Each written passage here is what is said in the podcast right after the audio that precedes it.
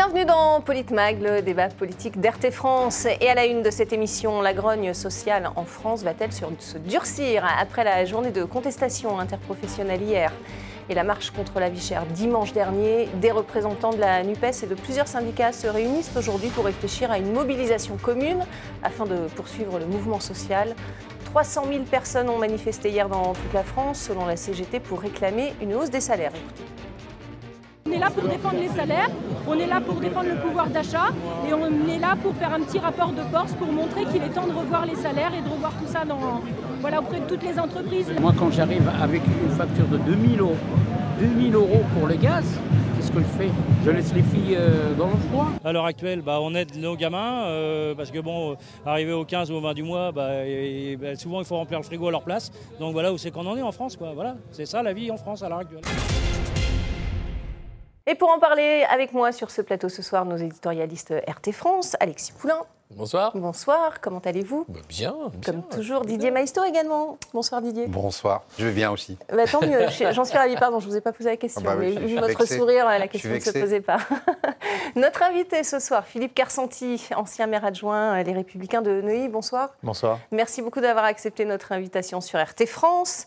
Les Français, on le voit, on l'entend partout en ce moment, ont du mal à boucler leur fin de mois. Euh, on le voit aussi, euh, sa peine à, mobiliser la moitié des, Français, reste plutôt indifférent à ces mobilisations. Euh, Didier Maisto, comment est-ce que vous l'expliquez, vous, en, tant que citoyen d'ailleurs? C'est une résignation quand même. Hein. Les Gilets jaunes avaient montré la voie, avaient ouvert le bal, si j'ose dire. Ce qui est dit aujourd'hui avait été dit à l'époque et avec beaucoup d'acuité, beaucoup de justesse, beaucoup d'intelligence ça avait été méprisé. Et puis, quand il est au plus fort des manifestations, euh, ensuite, il y avait, rappelez-vous, les manifestations des soignants, puis contre la réforme des retraites. Les rangs n'avaient cessé de grossir et ce gouvernement, qui ne tenait et qui ne tient toujours que par la police, a réprimé mmh. durement et il ne s'est rien passé. Mmh. Donc, euh, oui, c'est un peu préoccupant de voir euh, que le peuple français est dans une, sorte, une forme de résignation. D'ailleurs, vous mmh. avez vu, pour une militante, je crois qu'elle était CGT, elle a dit on va créer un petit rapport de force. Donc, vous voyez où on en est aussi. C'est ça. Euh, la mobilisation, néanmoins, est, toujours dans la rue. Alexis Poulain, euh, est-ce que vous pensez que ça peut s'amplifier? On, le voit, euh, la NUPES et les syndicats veulent essayer de voir comment Je crois gonfler le mouvement. C'est possible? C'est un premier acte. Il y a mm. eu la marche de dimanche, il y a eu la mobilisation dans la rue des syndicats, mm. qui n'était pas mm. historique.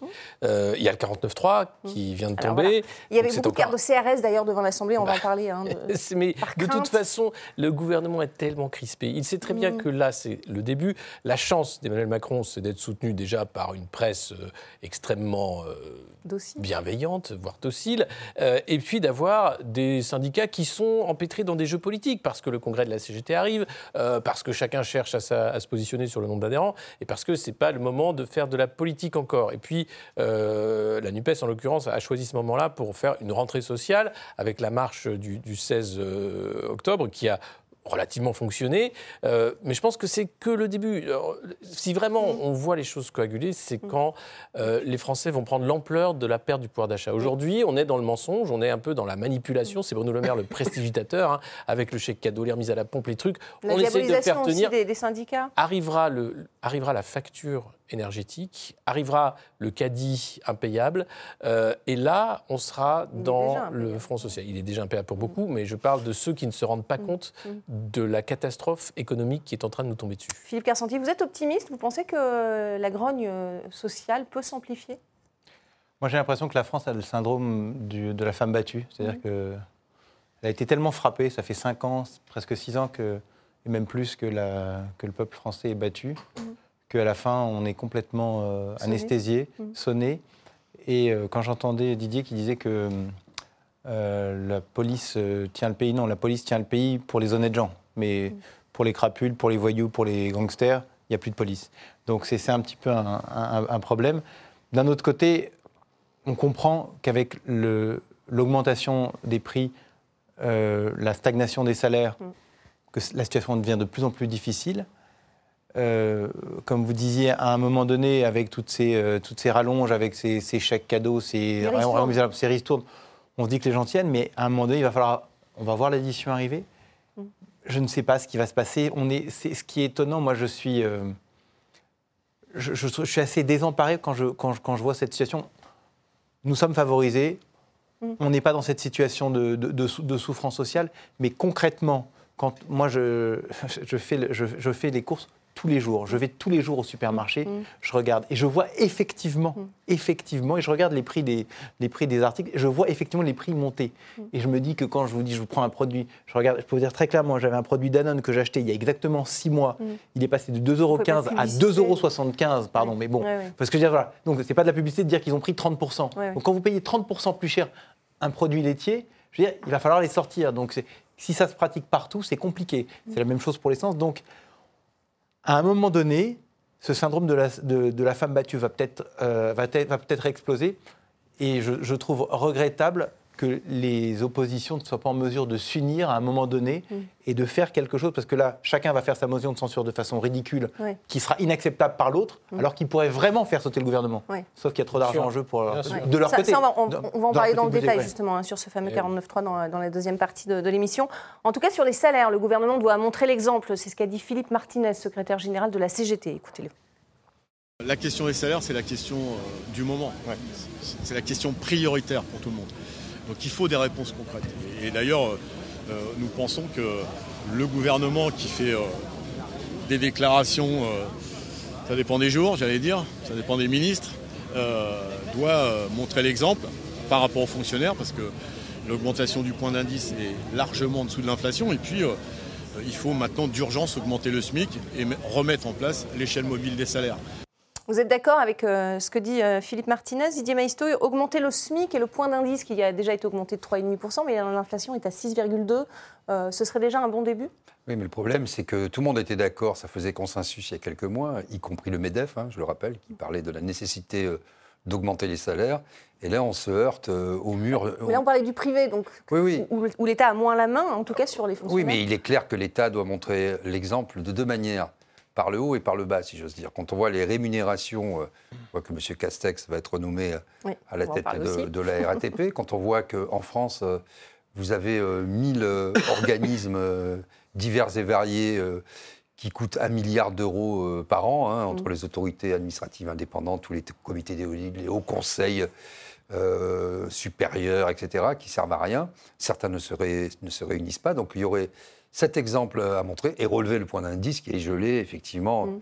depuis euh, des années et des années. Et il y a un troisième sujet dont on parle peu parce qu'il est tabou, euh, c'est l'explosion de la fonction publique euh, territoriale qui a grevé les finances à la fois de l'État parce qu'il y a des péréquations, mais aussi des collectivités locales, puisqu'on a fait du clientélisme, du népotisme, sans qu'un service soit rendu à la population. Ça aussi, c'est un vrai sujet. Augmenter le, les salaires des fonctionnaires. Un bon début pour vous, euh, Philippe Kersanti Écoutez, je, ne sais, je ne sais pas, mais en tout cas, il va falloir trouver de l'argent quelque part. Et l'argent quelque part, il a été proposé, par exemple, récemment, euh, par LR, par les députés LR, de faire en sorte de faire la chasse aux faux retraités mmh. euh, qui sont dans, dans, les anciennes on va dire, colonies françaises, par exemple, comme l'Algérie. On demandait des preuves de vie aux gens. Non. Il y a donc des gens qui ont plus de 100 ans qui continuent à toucher leur retraite en Algérie. On sait très bien que cet argent part à fond perdu. On a eu aussi le problème des, des cartes vitales. On dit qu'il y a 70 millions de cartes vitales. Et les gens disent Ah, mais il n'y a que 67 millions de Français. Mais c'est encore faux. Puisque si vous réfléchissez bien, nos enfants n'ont pas de carte vitale. Donc il y a 20 millions d'enfants. Ah, donc, donc, donc, ce que je veux dire, c'est qu'il y, a 50 millions de personnes qui doivent avoir des cartes vitales. Il y en a 20 millions de trop. Donc ce que je veux dire, c'est la masse est considérable. Et donc l'argent, on peut aller le chercher quelque part. Et aussi les charges des entreprises qui sont absolument mm. explosives et qui empêchent de, de payer. Quand on a, moi je dirige une entreprise, quand vous dirigez une entreprise et que vous essayez de payer des gens euh, et vous voyez ce que ça vous coûte, mm. c'est très compliqué de monter les salaires. Donc, le, Quand on n'est pas une grosse entreprise, en voilà, tout cas. Le, vrai, le vrai sujet maintenant, le vrai sujet, ça va être de savoir où on va aller chercher l'argent et vraiment aller le chercher. Et il faudra que tout le monde s'y mette. Mm. Il y a un vrai sujet sur l'entreprise en France. Parce qu'il y a une espèce de mélange qui est fait euh, par la population, et sciemment aussi, euh, souvent par les médias, on dit les entreprises. Mais ah qu'est-ce que c'est que les entreprises? est différente, En fait, il y a, quand vous regardez, il y a allez, 60 entreprises de plus de 5000 salariés en France. Mm. Généralement, ce sont des entreprises qui ne sont pas des entreprises, ce sont des monstres euh, internationaux euh, qui sont souvent exonérés d'impôts, comme Total par exemple, euh, qui sont des entreprises du CAC 40, qui sont gérées par des singes savants, qui vont faire des numéros de claquettes une fois par an devant leurs actionnaires, et qui, si les résultats sont bons, ben, on, on, réduit la masse salariale, la recherche et le développement Et puis on augmente, on augmente jusqu'à ce, que ça jusqu'à ce que à l'effondrement quoi. Ensuite, il y a les TPE, les PME, c'est 98% des entreprises. Et là, on tire la langue. Parce que moi aussi, je suis forcément chef d'entreprise aujourd'hui. Après avoir défendu les TPE, je suis moi-même une TPE. C'est très compliqué. J'ai fait le calcul un jour et tout le monde m'a dit, vous mentez sur les réseaux. Quand je me verse un minable salaire pour avoir juste mes points de retraite, ça me coûte 4 fois 85 le prix. Une fois que j'ai tout payé, c'est-à-dire l'URSSAF, mes cotisations patronales et salariales, puisque je paye tout, euh, mon expert comptable, euh, les impôts, etc. 4 fois 80. Alors, ça ne me dérange pas, je consens à l'impôt. Ce qui me dérange, c'est d'avoir aucun service en contrepartie. La police, ça ne marche plus. L'éducation nationale, ça ne marche plus. L'hôpital est exsangue. Euh, la justice, n'en parlons pas. Il y a un vrai sujet sur les entreprises. Où va l'argent? Où va cet argent La TVA, c'est une manne considérable. Vous payez surtout les taxes sur, sur le carburant, la TIPP, etc. On paye des taxes sur tout, sur l'alcool, sur le tabac, sur, sur, le, sur le, vous circulez, vous payez une taxe, vous vous garez, vous payez une taxe, vous respirez, vous payez une mm. taxe. Vous payez les taxes sur les taxes quand on reçoit maintenant sa facture EDF. Vous avez une TVA sur les taxes locales, sur le transport. Où va l'argent? C'est la question. C'est la vraie question. Que tout le monde se pose. Puisqu'on a un PIB énorme, etc. Ben, je vais donner deux, pistes. Hein. Les retraites aux gens qui sont morts depuis bien longtemps et les 20 millions de cartes vitales qui, sont en, qui sont en, y a ça. En tout cas, il y a un vrai sujet. Non, mais, c'est des vrais sujets. c'est des vrais sujets. C'est des vrais sujets qu'ils ne veulent pas, qu'ils ne veulent pas traiter. Il y a un vrai sujet sur, sur les entreprises, hein, puisque les, faillites euh, guettent, en tout cas, à en croire euh, la Fédération des, entreprises et des entrepreneurs de France. 21% des, de ses membres, en tout cas, ont déjà procédé à des licenciements cette année, mhm. et 85% sont, sont, inquiets euh, pour l'avenir.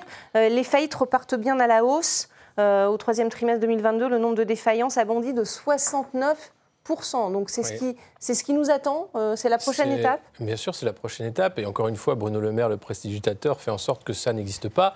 Euh, mais les entreprises, quand il va y avoir la facture énergétique impayable, euh, les salaires insortables, parce que de toute façon, on est en récession. Hein. Mm. Là encore, c'est le gros mot interdit, la récession. On est en récession. Tout comme la politique austéritaire qu'on appelle maintenant la politique de sobriété énergétique. Mm. Non, c'est une politique d'austérité budgétaire et d'austérité tout court. Et, et c'est des mots tabous. Or, c'est la réalité qu'on vit.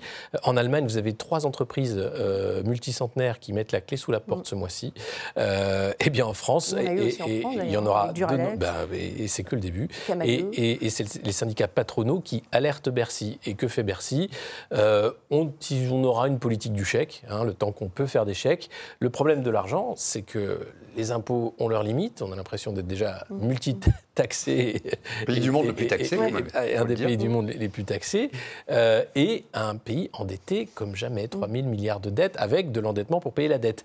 Donc, si on regarde la situation économique française depuis quelques années, et Emmanuel Macron n'a fait qu'accélérer le mouvement, c'est une catastrophe. On va écouter justement, si vous le voulez bien, euh, Geoffroy Aroud Bézieux, le, le président du MEDEF, qui a alerté le gouvernement et Bercy. Nous recevons de plus en plus d'appels au secours d'entreprises de toute taille, de tout secteur qui nous disent on n'y arrive plus, nos factures sont multipliées par 10, voire plus. Euh, Philippe Carsenti, ça vous inquiète aussi euh, ce que dit le patron du MEDEF ah, C'est euh, très, très, très, clairement. Vous savez, les... quand vous dirigez, je prends un exemple, un, hôtel ou un restaurant, et que vous avez votre facture EDF qui va être multipliée par 10, c'est considérable. C'est-à-dire que Aujourd'hui, et c'est ça qui est impressionnant, c'est que ces dirigeants-là n'ont pas encore pris la mesure et n'ont pas encore répercuté mmh. les prix, euh, la hausse des prix qu'ils vont devoir euh, couvrir. Donc c'est pour ça que je, pense qu'on est dans une situation extrêmement euh, préoccupante. Moi, je me souviens quand il y a six ans, quand j'ai voté Macron au second tour mmh. en 2017, j'assume, on m'expliquait qu'on allait avoir la Startup Nation. Et maintenant, on a la nation. Tout le monde y croyait d'ailleurs. Hein. Et là, maintenant, on a, la nation. On avait pénurie d'huile, mais on a pénurie d'essence. Hmm. On est tous à pied, on est tous en train de, en train de manquer. Les box internet. Voilà. on doit, couper, on doit couper les box internet. On aura tous des voitures électriques en 2030. Non, non, pas faire le prix de la voiture électrique. Beaucoup de Français n'auront plus de voitures. Donc, je me dis, je me dis que c'est très inquiétant. Et encore une fois, je dis, on fait quand même encore partie des privilégiés, mais jusqu'à quand? Et la, vraie, euh, question, c'est la classe moyenne en plus. Voilà, hein. mais, et donc, ces augmentations de, prix pour les entreprises et donc par, par, ricochet pour les, pour les salariés vont vraiment être très préoccupantes. et je me demande si on ne va pas avoir un mouvement réellement de type gilet jaune, mais puissance 2. Oui. Bien sûr. D'où ma question, c'est que ces classes moyennes ne se mobilisent pas. Pourtant, dans la rue, aujourd'hui, on entend, on les entend dire se battre pour attention, tout le monde. tabassées. Elles, juste un truc. Elles sont tabassées et on a un pipeau quand même exceptionnel des médias qui nous racontent que Bruno Le Maire est l'homme politique préféré des Français. Mm. D'accord? Suivi par Gérald Darmanin. Donc, c'est complètement dingue. On a une propagande, ce que vous disiez tout à l'heure, une propagande des médias d'État qui est phénoménale et des médias qui suivent, hein, euh, des, médias subventionnés qui suivent et qui nous font croire et qui disent aux gens dormez, tout va bien, tout va bien mm. se passer. Non, Ça pose aussi la question du protectionnisme. Alors, je ne vais, je vais même pas parler, vous voyez, allez, moi je suis, vous le savez, favorable à la, sortie de, l'Europe pour la France, mais mettons qu'il y ait un protectionnisme européen. Même ça, on n'a pas réussi euh, à le mm. faire. C'est-à-dire qu'on a l'extraterritorialité du droit américain hein, qui peut nous piquer euh, nos mm. entreprises. On a un euro euh, qui devait être fort et nous permettre, on voit que ce n'est pas le cas. Et petit à petit, comme l'Europe a déréglementé euh, tous les marchés et les, marchés et les secteurs stratégiques qui ont été mis sous le marché, qui ne devaient pas, euh, comme l'énergie, l'agriculture, etc. C'est même pire. Si vous voulez, le problème, c'est qu'on ne, on ne pourra jamais s'en sortir si, on est dans, si on a tout mis sur le marché, parce que dans le marché, vous avez des Chinois, des Indiens, des Américains, qui sont, Didier. juste je finis ça, beaucoup plus performants que nous. On avait une agriculture qui était euh, florissante, puisqu'on était autosuffisant et on nourrissait même euh, d'autres pays d'Europe. On avait une, euh, une énergie qu'on exportait partout euh, euh, en Europe. on, est de l'Allemagne, on a inversé les prix. Même l'automobile, on, est, même plus capable. le, problème, c'est que là, on a le salon de l'automobile, par exemple, avec ce plan justement de la mm. voiture électrique. Mm. les, champions de la voiture électrique, ce sont les Chinois et les Américains qui ont un, principe, c'est on produit, on achète américain sur mm. la voiture électrique. Les Européens sont en train de forcer les Européens à s'équiper en voiture électrique mhm.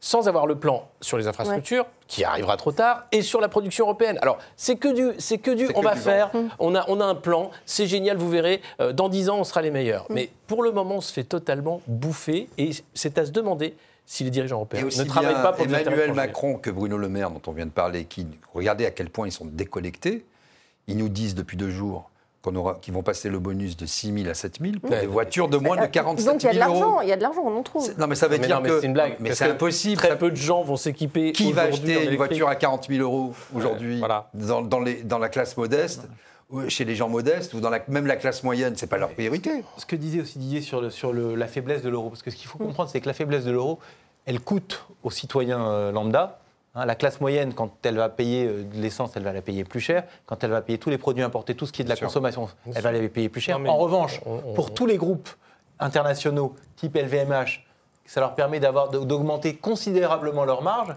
puisque quand ils vendent aux États-Unis, ils vendent en dollars, eh ils, ils, importent, ils importent une monnaie beaucoup plus forte. Donc c'est ça qui est impressionnant, c'est-à-dire que vous avez d'un côté, et ces gens qui sont les vrais interlocuteurs du gouvernement, qui sont les grands groupes, mm. qui, vont voir leur marge augmenter choses, et, de façon considérable, et de l'autre côté, une classe moyenne qui va être encore plus écrasée. Donc c'est pour ça que moi je crois vraiment que le vrai danger, c'est une, une, une, crise des gilets jaunes, mais vraiment puissance. Euh, Avec une fracture. C'est pour ça qu'on a, a assisté d'ailleurs à une concentration dans tous les secteurs.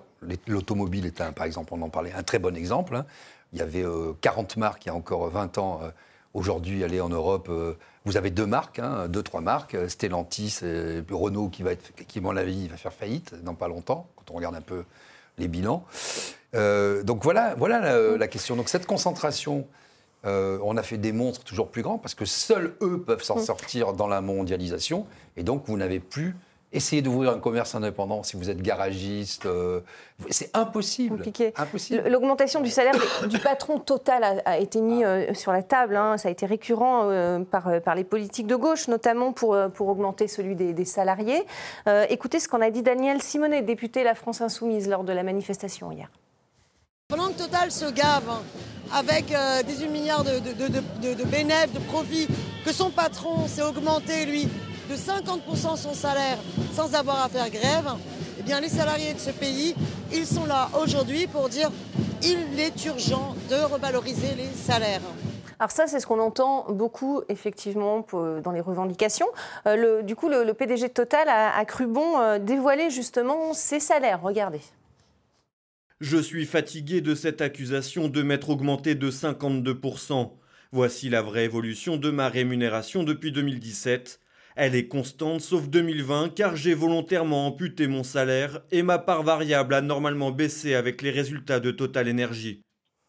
Alexis Poulain, est-ce qu'il a bien fait de rétablir les choses? Euh, Alors, il a bien fait de rétablir les choses sur le fait que c'était une augmentation de 52%. Euh, non, en fait, il s'était serré la ceinture. Oui, euh, c'est 52% alors qu'il l'avait baissé de 36. C'est énorme. Parce que c'est vrai que vivre avec 3 millions d'euros, quasiment 4 millions d'euros, en payant un loyer parisien, c'est extrêmement difficile. Non, évidemment, quand on est au SMIC, quand on est au RSA, quand mm. on cherche un boulot, quand on est en train de se dire mais qu'est-ce qui se passe avec l'inflation? Et voir ça, il aurait mieux fait d'éviter de tweeter. C'est une erreur de communication euh, C'est une énorme erreur de communication. Euh, et, le pire, c'est que derrière, on va parler de la comparaison avec les autres salaires du CAC. Alors moi, je parle du SMIC, le salaire de milliardaire euh, indécent et comparable. c'est ça le SMIC. C'est-à-dire que oui, c'est indécent parce que Enfin, avec 3 millions par an, on vit très bien. Avec 6, encore mieux. Mais le pire, c'est qu'on compare avec ses petits camarades qui gagnent plus, encore plus de millions. Ce et hein. quand on est là à compter les centimes pour pouvoir acheter des pâtes et qu'on a un monsieur qui se plaint de ne gagner que 3 millions d'euros par an parce qu'il est un grand patron, et ça se comprend, on les paye les grands patrons, mm. très bien, mais ce n'est pas le moment de l'ouvrir. Mm. Philippe Carcentier, ça vous fait réagir Pour moi, la crétinerie de ce tweet parce que objectivement. ah, je pensais que vous alliez le défendre. Oui. Non, non, objectivement. non, non, mais, non, mais non, moi je veux dire Le salaire ne me choque pas. Le salaire ne me choque pas. Et quand on compare avec euh, les, patrons à l'étranger, c'est pas exceptionnel. C'est même par rapport aux, autres patrons du CAC 40.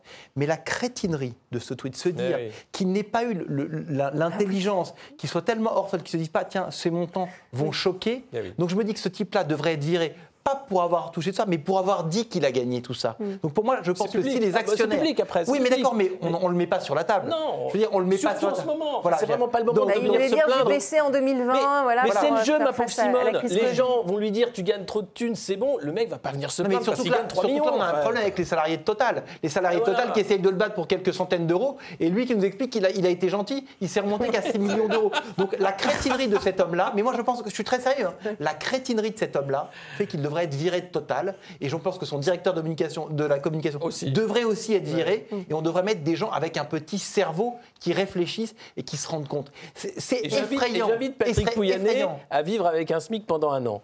Non, non, mais et à revenir non, mais c'est pas le sujet. Le sujet, le sujet, c'est la, c'est la débilité. mais vraiment, c'est ça montre que ce type-là a pu faire toutes les idées. C'est un débile profond, voilà. Je le dis. Il y a deux Pouyanné, débile profond. Il y a évidemment, moi je souscris. Euh, c'est factuel. Non, mais il y a la, il y a la forme et il y a le fond. Le fond, quel est-il? C'est d'avoir euh, que l'État se soit désinvesti de Total que ce soit devenu une entreprise privée dans la compétition internationale des pétroliers, c'est un secteur stratégique, jamais on aurait dû autoriser euh, cela. Et donc, il est soumis aux lois du marché, il a des actionnaires, euh, il doit faire euh, X% de profitabilité, parce que comme ça tout le monde est content, et il distribue des dividendes. Parce que si, lors d'une assemblée générale d'actionnaires, les gens ne sont pas contents, ils le mettent à la porte. Donc la folie initiale, c'est que dans des secteurs qui ne devraient absolument pas être marchands, comme surtout on le sait bien aujourd'hui, dans ce monde de plus en plus incertain, et, ou des secteurs régaliens, ou des secteurs qui touchent la vie quotidienne des gens comme la santé, de, mettre ça dans le secteur marchand pour faire des profits, vous ne pouvez aboutir qu'à cela. ensuite, ensuite, ensuite, il y a un autre point aussi pour rebondir sur ce qui a été dit, c'est que je crois que c'était Henry Ford qui disait euh, la bonne, euh, le maximum entre le patron d'une grande boîte et son salarié de base, ça doit être 16 fois le salaire. Mm. Je veux bien que les choses aient changé, que M. Pouyanné, après, il est, polytechnicien, etc. il a appris à parler sur des sujets qu'il ne maîtrise pas, et comme un peu les énarques. Donc très bien, voilà. Un chef d'entreprise, c'est quelqu'un qui se lève avant tout le monde, qui balaye la feuille devant euh, euh, le perron pour accueillir un ministre ou son salarié, qui se couche après tout le monde et qui souffre avec ses salariés, qui défend. C'est ça un vrai chef d'entreprise. C'est un entrepreneur. Ces gens-là ne sont pas des. On dit des grands patrons. moi, je n'accepte pas ce terme. Ce sont des grands chefs de service au service du capitalisme financier ils sont tous polytechniciens et énarques. Ce pas des patrons. Quoi. Là-dessus, sur la fin, je suis d'accord. Sur le reste, je ne suis absolument pas d'accord. Je pense que euh, c'est important que ces secteurs-là restent dans le privé. Et je pense qu'on a une chance en France, vraiment une chance mm. exceptionnelle. C'est qu'on est le seul pays au monde qui n'est pas de ressources pétrolières à avoir un groupe pétrolier de cette importance-là. Donc on a vraiment une forme d'indépendance énergétique qui nous est euh, permise par, ce, par le fait d'avoir le groupe Total. Et si le groupe Total était un groupe nationalisé, on ne pourrait en aucun cas faire tout ce qu'a pu faire Total. Donc là, je suis en désaccord. En revanche, là où je suis bien, voilà, là, en revanche, là où je suis 100% d'accord, ce ne sont pas des entrepreneurs, ce sont des gens qui ont fait, euh, qui ont grimpé, qui ont tué des gens autour d'eux pour, pour arriver, pour, qui ont monté sur les cordes des uns des autres pour arriver au, sommet de l'échelle et qui ont des salaires qui, sont, qui sont, très importants. mais une anecdote, une anecdote sur Patrick Pouyanné, qui était dans Le Parisien il y a quelques jours. Euh, c'est quelqu'un de, très émotif, qui passait son temps à engueuler les gens en réunion. Et il avait un collaborateur qui sortait un carton jaune ou un carton rouge quand il commençait à s'exciter mm. euh, en réunion. Et lui, il dit qu'il est hypersensible. Mm. Et, ce tweet, je pense, c'est cette hypersensibilité qui est ressortie. Et il n'y a pas eu le, gars qui arrivait avec le carton jaune. Sors pas ça, sors pas ça. Donc voilà, c'est de l'importance euh, voilà, des règles du football. 30 secondes pour conclure, Non, mais très rapidement à la limite, on dit que, euh, alors ça me choquerait plus sur la santé, mais mm. ça peut se défendre, cette, euh, cette, idée que sur des secteurs comme euh, le pétrole, par exemple, on est un champion français qui devienne donc un champion mondial, hein, puisque c'est peut-être la plus grosse boîte française, hein, je pense. Court, hein. la... LVMH est plus gros en termes oui, de Est-ce que c'est une boîte LVMH C'est encore un autre on, on conclut, il nous reste 10 secondes. la question, c'est comment, alors qu'on fasse des profits très bien, mais qu'on puisse les partager mm. avec ceux qui travaillent. C'est toute la question. Et c'est ça le problème aujourd'hui. Voilà, c'est la fin de ce débat. Et quand on est dans le privé avec des actionnaires, le partage, c'est un mot qui fait peur. On va parler du, 49.3 dans, dans quelques petites minutes. On marque une courte pause et on se retrouve dans, dans quelques instants. Restez avec nous.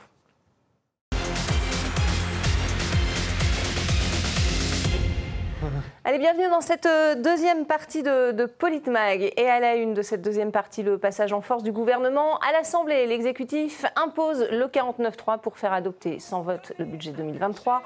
L'opposition est vent debout contre la méthode après des heures et des heures de débat dans, l'hémicycle et la mise en minorité du gouvernement.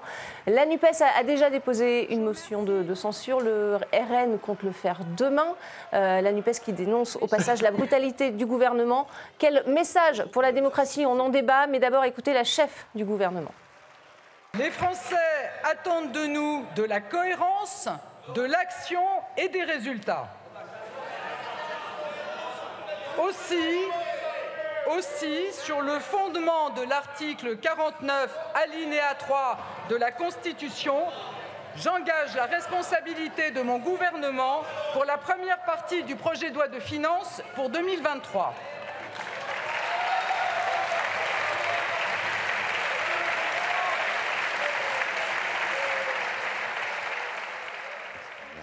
Formidable. Et voilà, ça y est, le 49.3 est donc euh, adopté. La responsabilité du gouvernement est engagée avec ce 49.3. Euh, Alexis Poulain, tout le monde s'indigne. Les députés de l'opposition quittent même l'hémicycle.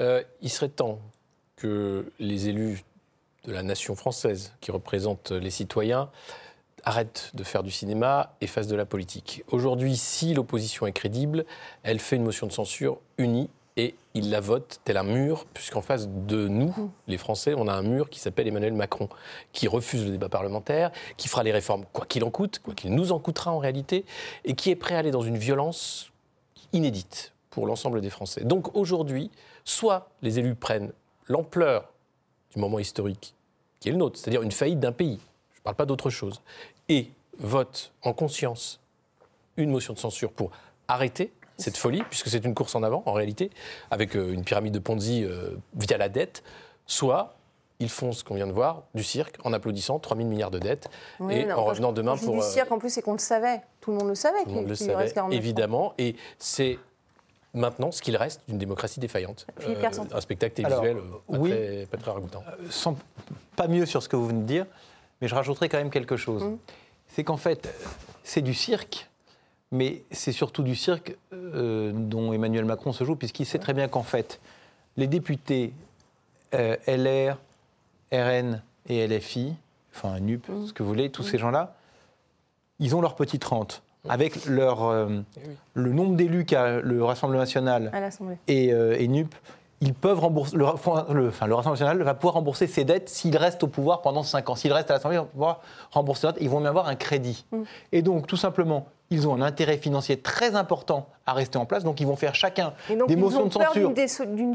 Bien évidemment. Et c'est ce sur quoi joue Emmanuel Macron. Et donc ils vont faire des, motions de censure que les autres ne pourront pas voter en disant regardez, ah, ils n'ont pas voulu. Alors qu'en mm. fait, si simplement ces gens-là avaient un peu d'essence. Parce que moi j'ai entendu parler, j'ai entendu parler euh, Darmanin et Dupont-Moretti de décence hier. Mmh. Quelle honte.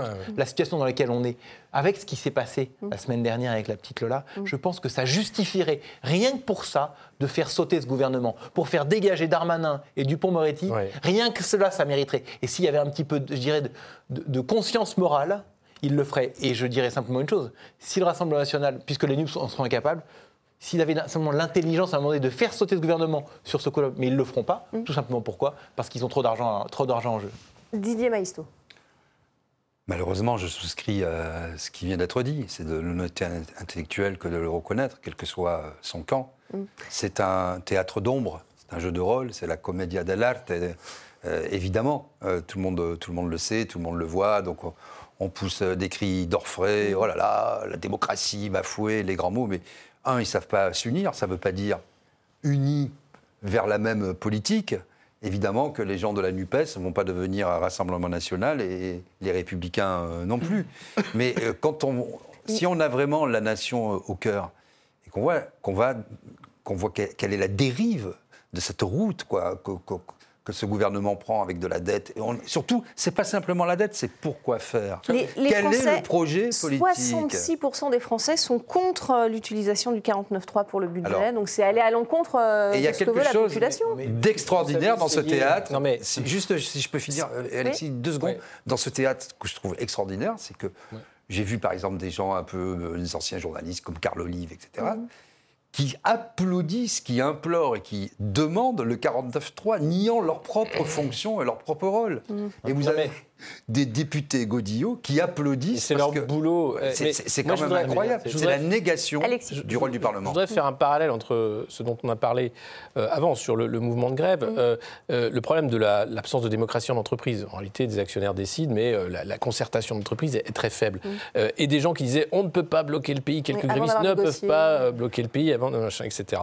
Et là, on ne peut pas faire une grève préventive alors que c'est écrit nulle part. Mais, pas dans, mais, non, mais le droit de grève, il est, il est dans la Constitution, même s'il est attaqué férocement par Emmanuel Macron, il existe. Toutes les grèves sont préventives. Et, en parallèle, ce qu'on voit à l'Assemblée nationale, c'est-à-dire que là aussi, il y a un déficit démocratique terrible puisqu'on a ce fameux 49-3 qui permet de faire passer tout ce qu'on veut après les débats. Dans la Constitution, c'est un droit. Hein. Après, c'est un outil qui est à la disposition. C'est un droit, pardon, excusez-moi. Mais, mais, ce, droit-là, il faut le défendre euh, et il faut l'utiliser. Euh, là, le, 49-3, euh, de l'autre côté, c'est aussi une négation démocratique. Donc on est dans un mm. monde où on nous rabâche sans arrêt nos valeurs mm. européennes, la démocratie. Mm. Mais regardez l'État défaillant de la démocratie. D'autant que le président de la République avait dit, dans ce quinquennat, j'ai changé. Comme Sarkozy avait dit, j'ai changé. Ils ont tous changé. C'est la méthode. Il avait dit, j'ai changé, changé de méthode. On va changer de méthode, on va dans la concertation, etc. Et si vous n'êtes pas, si vous pas d'accord, je dissous. Alors, on va écouter euh, justement la, la, présidente du groupe LFI qui s'est exprimée euh, juste après euh, ce, ce 49-3, ainsi que le député Rassemblement de la Somme, Jean-Philippe Tanguy. Regardez. Nous ne gouvernons pas la France à coup de 49-3 et c'est pourquoi la NUPES qui se tient devant vous a décidé séance tenante de déposer une motion de censure. On veut aussi faire une motion qui euh, euh, n'est pas purement la position du RN, qui est une, une analyse de la situation objective pour que peut-être d'autres forces politiques euh, la soutiennent. Nous allons la déposer demain. Est-ce que c'est de l'affichage? On, sent que Jean-Philippe Tanguy veut essayer de, dit-il en tout cas, de, rassembler euh, d'autres forces? J'allais dire un gros mot, mais il serait temps d'unir les forces. Oui, c'est trop tard, il reste peu de temps là. Qui, dans cet hémicycle, mm. pense à, l'intérêt des Français et à ceux qui n'ont mm. pas la parole? Ils sont placés, élus pour prendre la parole, pour représenter ceux qui ne peuvent pas le faire. Est-ce qu'à un moment, ils le font? Est-ce qu'à un moment, ils le font? Ou est-ce qu'ils jouent à un jeu qui s'appelle euh, Qui veut gagner des millions euh, Avec effectivement, très justement, euh, cette manne financière, puisque à partir d'un certain nombre de députés, vous récupérez l'argent que vous avez mmh. investi. et derrière, tant qu'on aura cette cette chose entendue mmh. en réalité, mmh. hein, ou la comédie dell'arte, vous avez qui grandit, le sentiment de rejet de la classe politique, euh, l'abstention qui monte, la dépolitisation et la colère aussi qui monte en parallèle. Mm. Et je ne vois pas aujourd'hui de parti qui fait ce travail de réceptacle de la colère. Euh, Marine Le Pen a pu le faire à un moment, euh, Jean-Luc Mélenchon aussi, mais maintenant qu'ils sont élu et qu'il pourrait faire quelque chose pour ceux qu'ils prétendent défendre, mais qu'ils le fassent. Oui, bah, alors eux, ils le font, mais la, la Et qu'ils le fassent ensemble et qu'ils La- arrêtent de parler euh, de politique politicienne. La question, c'est les, Républicains. Euh, Philippe Carsanti, que devrait-il faire selon vous?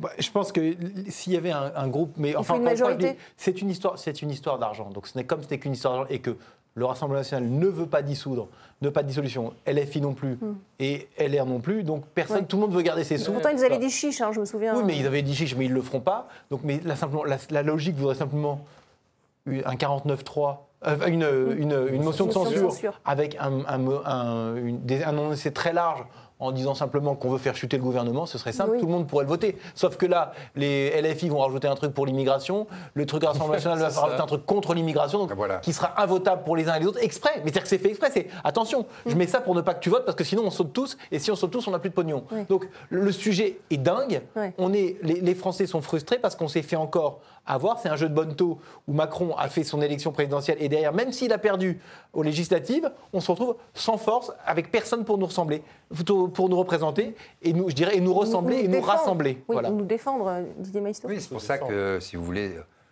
l'impuissance institutionnelle, euh, c'est-à-dire, en fait, il y a un schisme avec euh, le peuple. Mm. Il y a un, un théâtre qui est en vase clos, euh, qui fonctionne sur lui-même et qui n'atteint pas euh, les gens. Et c'est inversement proportionnel à- au volume sonore déployé euh, dans l'Assemblée nationale, parce qu'on prend des grosses voix, c'est pour ça que nous sommes réunis devant vous, c'est inacceptable, je quitte l'hémicycle. Et donc ça pouvait marcher, ça a marché comme ça assez souvent, hein, il faut dire, sous la Ve République, c'était pire euh, sous la Troisième et aussi sous la, la Quatrième, les débats étaient encore plus virulents. Mais euh, aujourd'hui, comme le pays ne va pas bien, euh, la colère conduit, euh, va con- enfin, je veux dire, la pauvreté conduit à la colère. Et la colère peut conduire au chaos. On est très près du chaos euh, aujourd'hui. Donc quand les citoyens, et je me mets à leur place, qui demandaient beaucoup plus de, alors pas tous le RIC, il ne faut pas exagérer non plus, mais plus de démocratie euh, directe, moins de démocratie représentative, qui voient tous ces gens-là s'agiter. Rappelons aussi que le mois dernier, ils se sont augmentés. Eux, Oui, les députés, 254 euros. 254 euros, ils se sont augmentés. Comment vous voulez expliquer ça Et après, ils viennent nous dire Ah oui, mais moi, je gagne 5200 euros Ouais. par mois. C'est faux, parce que vous avez l'IFRI, les frais, j'étais attaché parlementaire, je peux vous décortiquer ça par cœur, les frais de, de, euh, de représentation qui sont défiscalisés, donc là vous doublez votre salaire et en plus vous n'êtes pas soumis à l'impôt, donc vous avez une enveloppe, vous avez l'enveloppe aussi pour les assistants, les attachés parlementaires, euh, vous ne pouvez plus embaucher votre femme ou votre, euh, votre fils, mais vous pouvez croiser toujours, Ouais. donc là vous refaites encore un Oui. peu de gratte. Moi, On dit à l'eau d'embaucher le fils et, vice-versa. mais je prétends très sereinement qu'un député, avec les différents avantages et ce que je viens d'expliquer, tourne entre 14 et 15 000 euros par mois et non pas à 5 000. Donc tout le monde le sait, ça, aujourd'hui. vous voyez Revenons Donc, C'est sur- très compliqué. Revenons de- sur le 49.3, si vous, si vous le voulez bien. La, la question, c'est celle du contenu, finalement. Il y a eu euh, des amendements qui ont été votés, euh, qui, qui sont balayés aujourd'hui. Non, c'est pas ça la question. La question n'est pas celle du contenu. Le contenu, euh, les amendements, ce sont des amendements Bah, Il y, a- il y a quand même le- l'amendement sur les super profits, les super dividendes, qui- savez qui est important. non, mais quand vous avez une majorité relative, avec une couleur quand même néolibérale très affirmée, Mm. très affichée, euh, très assumée. Là, c'est une majorité relative, en plus avec les- la majorité qui, qui a fait défaut aussi. Voilà, en plus. Donc- Et que vous avez le modem qui commence à penser à la prochaine élection. Donc, euh, évidemment, si vous arrivez en disant avec des amendements super profit, etc., vous savez que c'est voué euh, à l'échec. Donc, les amendements, ils ont été faits, écrits et déposés dans ce sens-là. Non pas. Certains ont été gardés, mais pas euh, l'amendement bien sur les sûr, super mais à un profits. moment, vous pouvez pas- Regardez comment ils ont choisi. C'est Olivier Véran qui, qui nous l'a expliqué ce matin en conférence de presse. Il reviendra à la Première ministre de présenter le texte retenu par le gouvernement. Vous avez eu déjà un certain nombre de pistes. Nous avons souhaité reprendre des amendements des groupes d'opposition lorsque ce sont des amendements, je le redis, qui respectent les règles de base. Pas de hausse des impôts, pas de hausse de la dette, pas de dénaturation de ce qui a été fait au cours des cinq dernières années. On n'envoie pas de mauvais signal alors que le pays est redevenu attractif et pas de dénaturation du projet. Ah, Pas de dénaturation du projet présidentiel, évidemment. Euh, ne drôle. pas alourdir euh, la dette, Philippe Carsanti, euh, c'est crédible ce que dit Olivier Véran? C'est comme ça qu'ils ont choisi euh, quels amendements garder, en tout cas dans le, Est-ce que dans le Véran a déjà été crédible dans quoi que ce soit? Pardon? Est-ce que Véran a déjà été crédible dans quoi que ce soit Après, il relaie la, parole je veux dire, Véran, gouvernementale. Véran, je veux dire, c'est vraiment... C'est, hmm. C'est Pinocchio. Bah, au-delà de la personne. Bon, mais oui, mais d'accord, mais bon... Hmm. Perdre du temps à écouter Olivier Véran, c'est vraiment euh, c'est n'importe quoi, quoi. Je veux dire. Enfin, on est bien obligé pour essayer de comprendre ce qui se passe euh, en tout cas au niveau bah, du, gouvernement. On, sait qu'il sait qu'il dit n'importe quoi. Hmm. On, sait qu'il est là pour faire ça, pour, faire pour, pour, pour, répéter des choses qu'il ne comprend même pas. Il est un ministre de la santé catastrophique.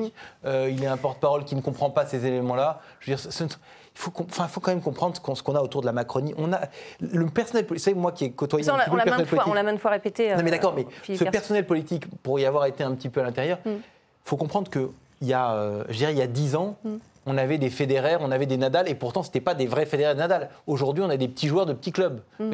On a affaire à vraiment du n'importe quoi. Les députés sont tous plus ou moins médiocres, absurdes, ridicules, et on a des ministres qui, ont le niveau de ce qu'on ce qu'on vient d'entendre. Donc Olivier Véran, non, n'est pas crédible pour nous parler de réduction de la dette. je voudrais juste poser une question à Alexis Poulain, justement peut-être sur le côté euh, amendement. Euh, ceux qui sont retenus, est-ce que c'est ils le sont en fonction des gages que veut donner le, euh, la majorité à tel ou tel groupe C'est cosmétique, oui, c'est exactement ça. C'est une sorte de tractation, notamment avec le modem et Horizon, ceux qui sont censés faire la majorité et un peu LR pour s'assurer. Et même un peu, même un peu à gauche, hein, ils font, et, voilà, semblant. c'est simplement voilà, dire que de toute façon, dans, dans, cette affaire-là, euh, mais en, même temps, on parle de Véran euh, Pinocchio, mais même si on mm. regarde le budget, il n'y a rien de crédible en fait dans ce budget. Mm. Euh, dans dans, dans 4 mois, 5 mois, non mais il est, un, il est très coûteux et il repose sur un songe et une projection qui n'existe pas. Donc en fait, mm. il vote un truc qui dans 5 mois est complètement bidon. là, on est en train de voter la faillite du pays, mais c'est et, on n'a pas le choix puisqu'on est tenu par 3 000 milliards de dettes. Donc de toute façon, tant qu'on n'aura pas relancé l'économie, et ce n'est pas prêt d'arriver compte tenu de la récession mondiale, tant qu'on n'aura pas réussi à euh, trouver une solution au problème du chômage de masse, et le plan plein emploi, on parle de 400 000 emplois sur 3 millions de chômeurs, donc ça va pas très loin. Euh, tant qu'on n'aura pas, hein. voilà, et tant qu'on n'aura pas euh, trouvé une solution à cette dette, et dire mais qu'est-ce qu'on fait, et qu'on aura trouvé l'impôt juste, qui fait qu'on a suffisamment d'argent pour des services publics de qualité sans empêcher la création d'entreprises et la vie des Français et des entrepreneurs, mm. on n'y arrivera pas. Mm. Mais je ne crois pas que ce soit le, bon casting pour euh, trouver les solutions. Il faudrait quand même rappeler que depuis 30 euh, ans, hein, le service de la dette, c'est-à-dire les intérêts que l'on paye pour rembourser la dette qu'on a contractée, c'est le premier ou, selon les budgets, le deuxième budget de l'État. Il n'y a que l'éducation nationale qui est devant. C'est ça. C'est-à-dire qu'en fait, on, alors c'est un peu compliqué les mécanismes, on rembourse une partie du capital en fin d'échéance, c'est pas comme un prêt où on rembourse tous les mois, mais en réalité, le capital dû non seulement se recompose, mais augmente dans des proportions gigantesques, en plus avec, avec la, hausse des taux, bien sûr. Et, et, en plus avec la hausse des taux. La hausse des taux qui va aboutir à quoi En fait, à ce que les ménages vont euh, ne plus pouvoir euh, contracté de crédit à titre personnel, premièrement, euh, avec une, inflation euh, qui est en train d'exploser, d'exploser, une croissance euh, à tonnes, parce que vous allez voir qu'au fil des mois, on va la réduire. Donc on est non seulement en récession, mais ce qui nous guette, on l'a déjà dit ici, c'est la stagflation, c'est-à-dire de la décroissance avec de l'inflation et des taux de crédit, des taux d'intérêt qui sont super hauts. Donc nous avons tous les ingrédients et, vraiment, c'est juste des règles mmh. économiques pour que ce soit explosif. Et ça va exploser. Ça va exploser. Cette fameuse taxe sur les super profits, 80% des, Français la soutiennent. Or, elle a été éjectée euh, de, ce projet de loi. Euh, Philippe Carsanti, c'est un, mauvais signal encore. Non, parce que franchement, cette histoire de taxe sur les super profits, c'est encore un truc démagogique les profits Beaucoup de pays l'ont fait. Hein. Comment Beaucoup de pays européens. C'est pas parce que beaucoup de pays européens ont fait des conneries qu'on est obligé de faire les mêmes conneries. Je veux dire, euh, à un moment donné, il y a des entreprises. Les entreprises ont besoin de gagner de l'argent mm. pour pouvoir investir, pour pouvoir vivre. mais ça, c'est le cas. Mais là, elles en gagnent encore plus non, à, cause de la, à cause de la crise. Encore une fois, il y, a, deux types de ce que vous appelez de super profits.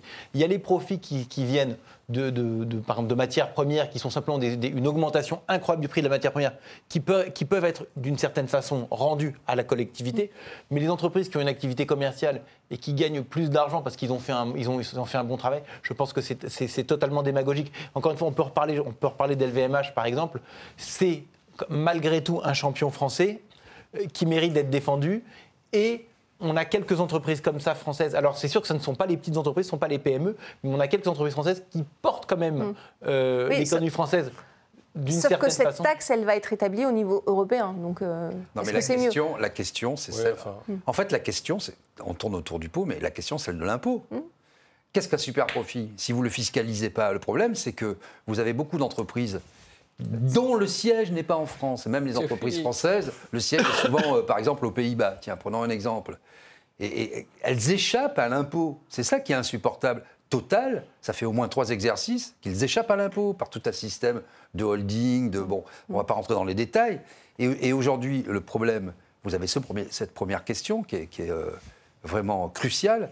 Et la deuxième, c'est que les entreprises LVMH, c'est vrai que c'est un champion euh, français, mais il fait essentiellement sa croissance aux États-Unis et en Chine.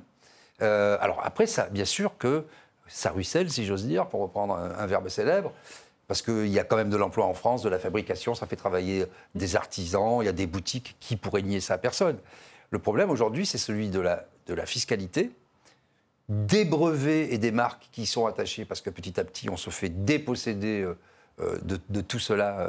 On l'a vu dans l'industrie, notamment dans le luxe. Ce n'est pas encore le cas, parce qu'il y a eu, finalement, LVMH a été un agrégateur de marques luxueuses, etc qui a bénéficié des cracks boursiers. Bon, on ne va pas refaire l'histoire de LVMH, elle est assez intéressante.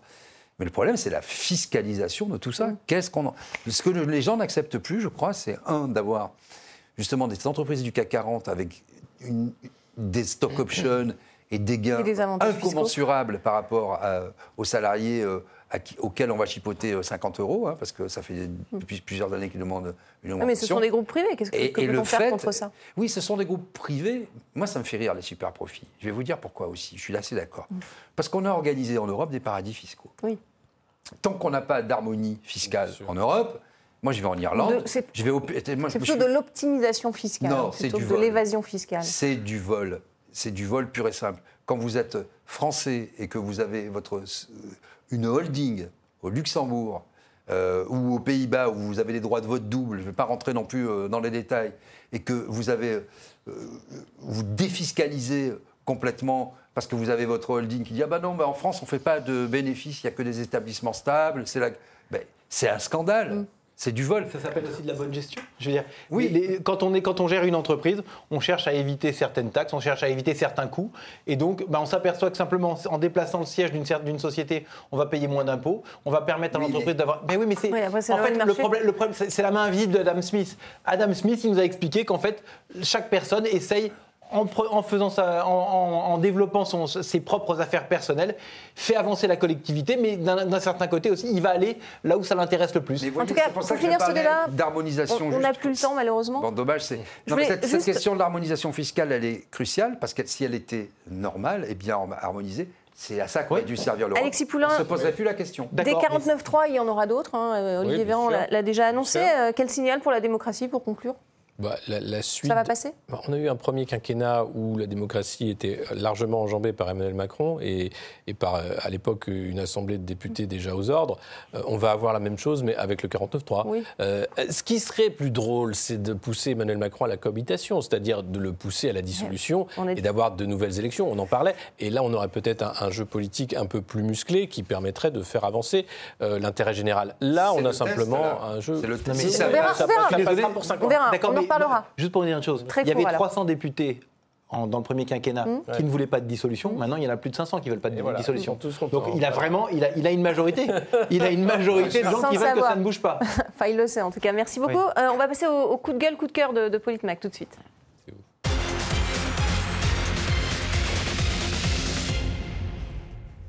Un coup de gueule euh, ce soir, c'est Emmanuel Macron qui remet euh, Jean Castex sur les rails, puisque le, président a proposé la nomination de son ancien Premier ministre à la tête de la RATP en Conseil des ministres ce matin. Qui veut réagir? Moi, je, veux bien. ce qui est formidable, c'est qu'il y, a quelques semaines de ça, on voit une photo de Jean Castex dans le métro. oui, on va formidable Un ancien Premier ministre qui prend le métro, c'est inédit. En fait, non, il était juste en stage d'observation. Ouais, je pense qu'il voyait à quoi ça ressemblait. Mais ce qui est, ce qui est affreux, la, plus sérieusement... La voilà la photo, on la voit. Merci qui est affreux, plus sérieusement, c'est de voir le recasage de tous ah ceux qui n'ont pas été réélus, tous ceux qui. Euh, Madame Vargon, euh, qui prend un poste euh, au comité de régulation de l'énergie, formidablement payé pour pas grand-chose, puisque nous, on va payer des factures qui explosent. Monsieur Castex, qui se retrouve à la RATP. vous avez ensuite Madame Buzyn, qui a réintégré son corps alors qu'elle était déjà à l'OMS. enfin, c'est proprement scandaleux. C'est-à-dire que traverser la rue pour ces gens-là, ceux qui ont servi Emmanuel Macron, c'est un claquement de doigts et un service rendu. Mmh. Euh, pour ceux qui cherchent un boulot. C'était pas le cas avant? Mais c'est là où je suis d'accord moi, Je suis désolé, bien sûr, moi j'ai envie de reprendre parce que regarde, regarde, regarde. Excusez-moi, moi, je, si je peux finir, finissez puis vous, vous reprenez C'est que on est dans cette euh, situation extrêmement catastrophique à cause de ça, mmh. ce népotisme-là. Allez-y. Non, je veux dire simplement tous les tous les collaborateurs, dans le pire sens du terme, de Hollande et de Sarkozy ont eu exactement le même genre de traitement. Donc c'est le système, c'est le fonctionnement de l'État français qui est complètement euh, dysfonctionnel parce que, regardez, il, n'y a aucune validation. Il, il, Macron peut décider de mettre Castex ou qui il veut à la, présidence de la RATP. Et c'est ça le problème. Dans le système américain, vous savez, je suis aussi porte-parole de Donald Trump et du Parti républicain américain en France. La même chose. Donc je connais bien. Non, ah. non. Aux États-Unis, tout se passe par le, par le, par le Congrès qui valide. Je veux dire, si, vous, si je veux, si je veux euh, en tant que président américain, euh, nommer quelqu'un ambassadeur au Japon, il doit passer par une audition au Congrès mm, et ça va être au Sénat et il Là, va le, le fait de proposer au Conseil des ministres, ça. Mais c'est rien. Mais le Conseil des ministres, c'est une chambre d'enregistrement. Euh, c'est une chambre d'enregistrement. Donc c'est pour ça que je dis, on est une, on est une société. C'est la Cour et le roi. On a une société qui est dysfonctionnelle. On n'y a aucun contre-pouvoir. C'est ça le problème. C'est qu'on a un roi de France. Il va falloir se mettre dans la tête. On a un roi de France qui décide de tout. Et comme une fois, je vous dis, on avait 300 députés à l'époque, maintenant, il en a 500 aux ordres. Mm. C'est ça qui est impressionnant. Non, parce que d'un côté, euh, c'est bien que Total soit une entreprise privée, mais, mais d'où, dans quel pays, le président de la République nomme le patron de la régie des transports parisiens? Ben voilà.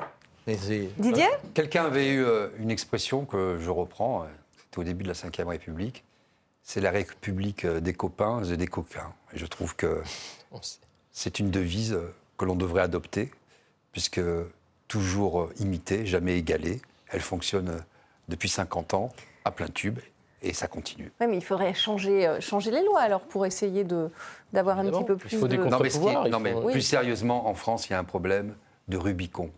Vous pouvez être juge et devenir avocat. Vous pouvez être avocat, être mis en examen, vous, essayer, de vous payer les, de vous payer les juges et, et, continuer à rester en poste. je vous donner un exemple. Je vous, donner un exemple des deux côtés de la barrière. et, juste un truc, quelque chose qui vraiment qui me choque profondément c'est que quand vous avez été président de la République ou Premier ministre, vous pouvez ensuite aller vendre votre carnet d'adresse à des pays pas tellement bah, fréquentables. C'est ce qu'a fait Nicolas Sarkozy. Pas tellement fréquentables. Alors, il reste 30 secondes, Philippe, allez-y, concluez. C'est une pratique aussi aux États-Unis, ça. Oui, non, mais regardez, regardez, oui, mais aux États-Unis, quand on quitte la politique, on quitte complètement la politique, on ne revient pas.